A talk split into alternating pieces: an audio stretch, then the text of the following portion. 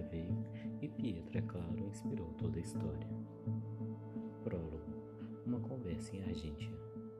A menina estava sentada na grama desenhando padrões circulares na terra com graveto. Seu pai, ao se aproximar, viu a cena e se admirou novamente com a forma que ela escolhera. Percebeu então como a filha mais nova fazia lembrar da irmã mais velha, mas não tinha sua personalidade. Ferja gostava de tomar a forma forte e robusta dos anões, com braços e pernas musculosas, e seus cabelos assumiam o tom cobre dos que viviam sobre a montanha ou o tom prateado dos cinzentos. A pequena Garja, por outro lado, tinha uma fixação nos humanos. Ela estava com a pele morena e os cabelos em forma de caracol não escondiam o formato de suas orelhas pontudas. Quando ela virava o rosto, via-se olhos bem grandes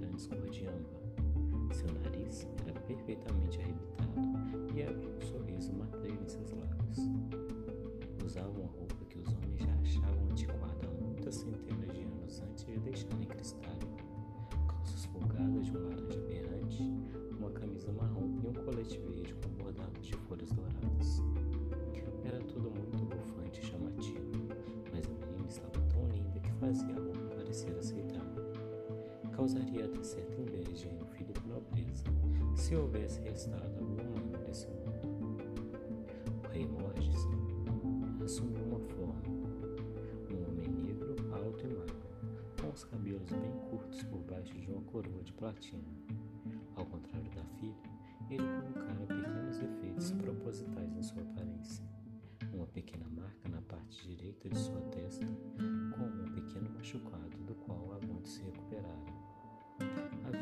De cravos ao longo de seu nariz, que se poderia, que poderia ser um tanto menor, e seu cabelo possuía uma falha onde se encontrava uma coroa.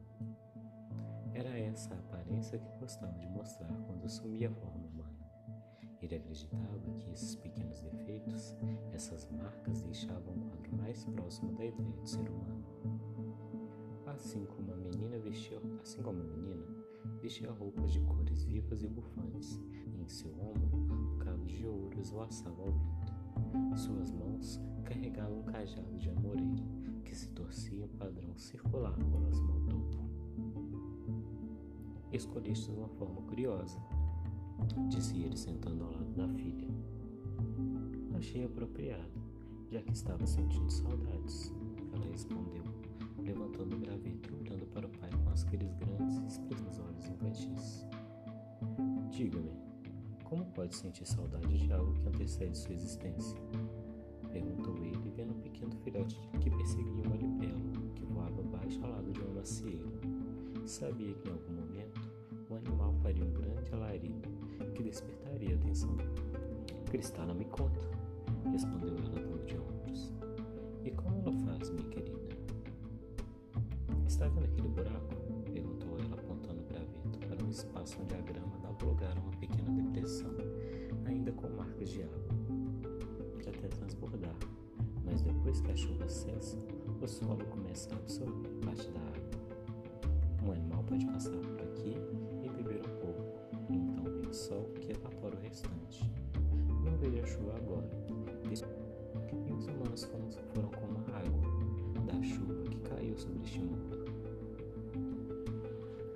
Acredito que compreendi seu ponto, disse ele olhando para o buraco e franzindo o senho. Mas os não eram como a água da chuva, era mais como, eram mais como um meteoro que rasga o céu e transforma o mundo no qual despenca, e sua chegada significava mudanças, mas também um grande número de destruições e mortes. Morges queria contar isso para sua filha, mas naquele momento ela já abandonara sua forma e voava ao lado da libélula tentando irritar o filhote de carcaju. O pequeno filhote estava feliz e ignorava as mudanças que ocorreriam em seu mundo muito em breve. Capítulo 1 Despedida O pai de Miguel foi um grande e valoroso guerreiro, talvez o humano mais audacioso a andar por Cristália mas aqueles que vissem o pacato senhor Teodoro Elias se espantariam por saber a verdade por trás daquele homem alto de cabelos brancos e compridos. Era um homem comum, você poderia dizer, e não estaria completamente equivocado. Sua pele era um tanto curtida pelo sol. Seu rosto era um tanto sério e seus olhos de um castanho claro que se destacavam por estarem sempre encarando montanhas, morros e árvores de uma forma sonhadora. Contava já seus 60 anos, muito bem vividos na época em que nosso conto se inicia. Era casado com uma bela senhora chamada Rubia e tinha três filhos, Oliver, Rafael e Miguel. Deste último trataremos nas próximas páginas. Enquanto jovem, era um guerreiro. Enquanto era um jovem guerreiro, ele andou por terras longínquas e geladas além das montanhas. Viveu anos em Escócia, onde aprendeu a apreciar uma boa bebedeira. Espionou os dragões em suas moradas e aprendeu seus pontos fortes e fracos, o que ele ajudou muito durante a Guerra das Chamas Eternas. Na sua aposentadoria, vivendo no mundo dos humanos, podia não ser considerado rico, mas vivia com sua família em uma modesta casa com quintal nos fundos. Nunca dirigia, nem possuía um carro. Porém, Oliver, o filho mais velho, comprara um modelo de luxo, onde levava a família para passear nos campos. Uma certa peculiaridade sobre ele, sua presteza constante para aparecer nos lugares em que era necessário. Os que tiveram o prazer de trabalhar com ele diziam que chegava a ser quase estranho e sobrenatural o fato de Sr. Tel estar sempre onde era mais propício. Não irei, porém, pintar o nosso personagem com as cores da perfeição, como é mostrado em inúmeros relatos e até em uma bela peça de tapeçaria. Vou revelar, para vocês que se interessaram em ler o conto até este ponto, que o caro Sr. Teodoro Elias tinha um defeito que sua família e muitos funcionários públicos achavam tremendamente estorvante. Ele perdia as coisas, principalmente documentos. Se você já perdeu seus documentos por mais de uma vez, sabe como é chato e burocrático o processo de conseguir novos. No caso de nosso personagem, ele os perdia com uma frequência absurda. Havia ainda um agravante, que só fazia a questão evoluir para uma chateação inominável. Não havia nenhum registro sobre o homem em lugar nenhum, nem qualquer papel que comprovasse seu nascimento. Ao que parecia, ele surgiu em uma cidade do interior por volta dos anos 80, apresentando-se com nome, sobrenome e, para completar, linhagem. A parte sobre a linhagem era o que complicava tudo e que rendeu uma pequena e inquisitiva avaliação por parte de alguns médicos. Mas depois de um tempo e várias mentiras, ele recebeu um registro provisório e, se ele guardasse bem, seria o fim dos problemas. Mas, como disse antes, ele perdia essa folha de papel várias e várias vezes.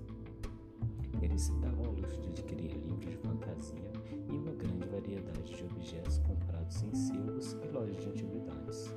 Tinha um jardim no quintal dos fundos repleto de folhas variadas e multicoloridas, mas o seu maior orgulho e aquisição era uma árvore gigantesca que coroava seu quintal. Essa árvore era parente da antiga ginkgo, que espalhava seus troncos e galhos repletos de umas folhas estranhas em formato de rabo de baleia.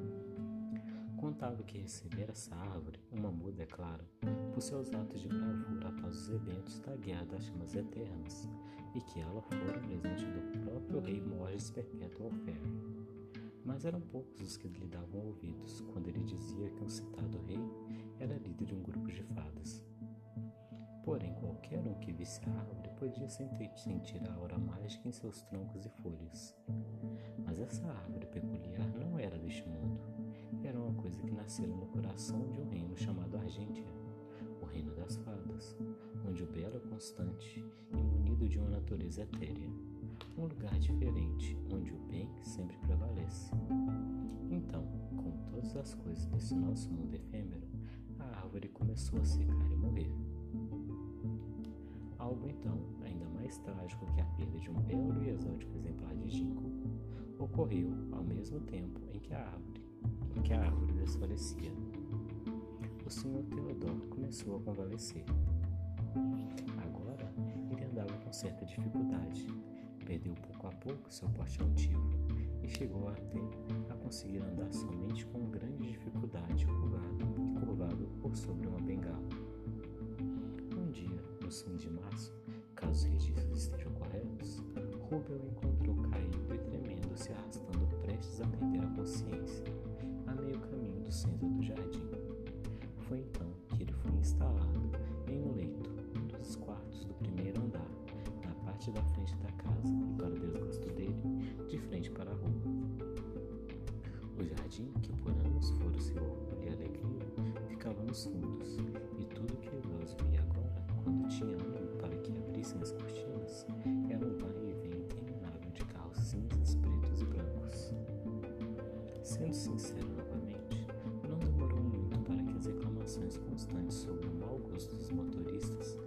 começassem a chatear a família, que cuidava com toda boa vontade. Só havia um rapaz que não se cansava, nem se chateava de ouvir o falatório incansável de seu pai. Esse era um garoto alto, de cabelos longos e de complexão física bem semelhante à do Sr. Berlins, apesar de ser um tanto desengonçado e seus olhos apresentavam olheiras profundas, como aquelas dos que passavam as noites lendo. Esse rapaz de cabelos pretos e expressão tanto séria havia acabado de adentrar a maioridade e usava isso para contrabandear algumas cervejas para o leito do enfermo. No meio daquele ano, em uma tarde particularmente quente, o garoto estava sentado em uma poltrona ao lado da cama de seu pai, Segurava uma cerveja nas mãos enquanto um silêncio profundo serpenteava pelo quarto.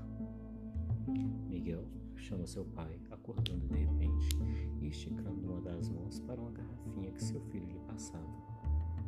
Oi, pai, estou aqui, disse ele, lhe passando a garrafa. Você sempre está.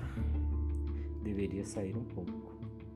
Ele estava sorrindo, mas após um gole soltou um suspiro que deixava claro um desapontamento tudo bem?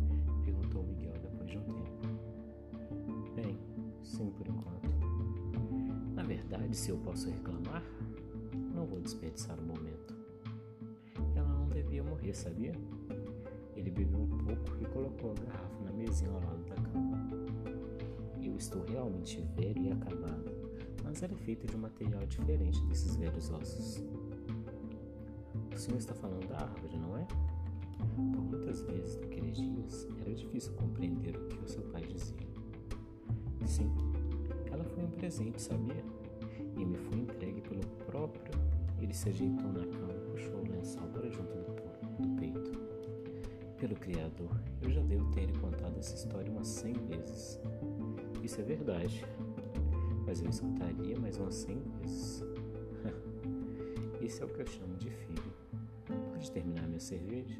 Você é meu filho preferido, sabia? Ah, isso é novidade, respondeu ele, finalizando a garrafa com um sorriso. Você sabe, é claro que sabe. Só não vai sair daqui contando isso para sua mãe. Estou um tanto velho para ser mãe. Pode deixar. Um silêncio começou a se espalhar pelo quarto enquanto ele juntava as provas de seu contrabando.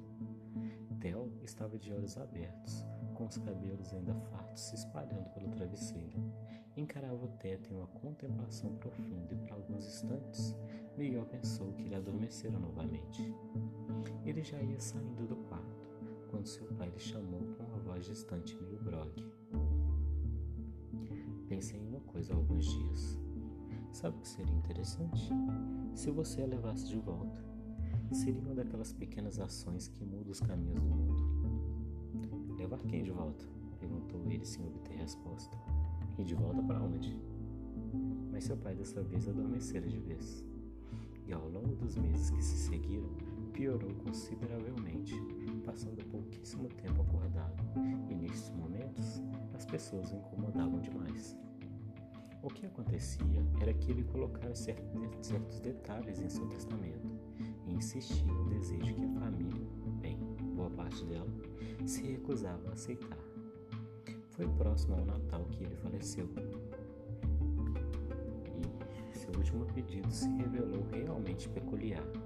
A família não deveria organizar o velório, somente um enterro, sem muita pompa, e depois, em casa, deveria se realizar uma venda de garagem com os pertences do falecido. O enterro ocorreu obedecendo ao pedido com muitos familiares da parte da viúva e alguns amigos. O filho mais novo apareceu, vestindo um traje social preto com camisa branca e gravata listrada, sapatos pretos extremamente caros e havia até mesmo abotoaduras nas mangas de seu terno. Havia ainda uma marca vermelha em sua orelha direita, que ficava coberta pelo cabelo solto. Essa era uma marca de uma batalha perdida, algo que o fazia se lembrar que, apesar do tamanho de sua mãe, ele ainda era o filho. No dia seguinte, ainda trajado socialmente, ele conduziu à venda, ou melhor, o bazar. Como a família estivesse muito abalada, eles não prestaram muita ajuda, o que não fez com que ele reclamasse, pois havia certa emoção em remexer os cacarecos velhos de seu pai. Era um sentimento de nostalgia que foi sendo substituído por um nono estômago, à medida que as pessoas mais estranhas que ele já vira na começaram a chegar e arrebatar a preços irrisórios os pertences mais diversos. Um conjunto de livros escritos em um sistema de runas foi vendido para um velho muito magro que recendia cigarros baratos e bebidas. Uma senhora elegante de rosto redondo e bondoso levou uma pequena estátua de madeira representando o que parecia ser um sátiro. Um jovem usando óculos fundos de garrafa e jaqueta da velha rádio Rock Café levou uma sacola com um conjunto de dados estranhos. Assim a tarde seguia, e pouco a pouco nós, seu estômago foi se desfazendo, e à medida que as pessoas levavam os pertences, o sentimento de perda ia se aliviando, até que todos se foram antes do cair da noite, e ele pôde por fim respirar sem sentir vontade de chorar. Bem, parece que nem tudo foi vendido. Disse ele ao recolher a bagunça e reparar que em cima de uma bancada havia um vaso com terra fofa. Era uma coisa simples e ordinária, desde que se encontre em qualquer loja de conveniência. Ele o pegou e sentiu a terra com a ponta dos dedos. Mas imaginou seu pai dizendo algo inteligente sobre os nutrientes e coisas sobre minerais. Enquanto ele pensava na voz de seu pai, ia se dirigindo lentamente até o Jardim dos Fundos, e naquela luz de um sol que se punha, contemplou o lugar, algo que ele não faria por muito tempo. Olhou as flores curiosas que foram cultivadas ali e sentiu pena pelo futuro delas. Parou em frente à árvore que morria e percebeu que um dos galhos mantinha certa vivacidade. O sol então bateu na última folha da ponta do galho e veio em sua mente todo o ensinamento sobre replantar mudas de árvores raras. Veio também a memória de sua última conversa com seu pai. Ele esticou a mão para o pequeno galho com uma ideia se formando em sua cabeça, mas sem muita certeza de como executá-la.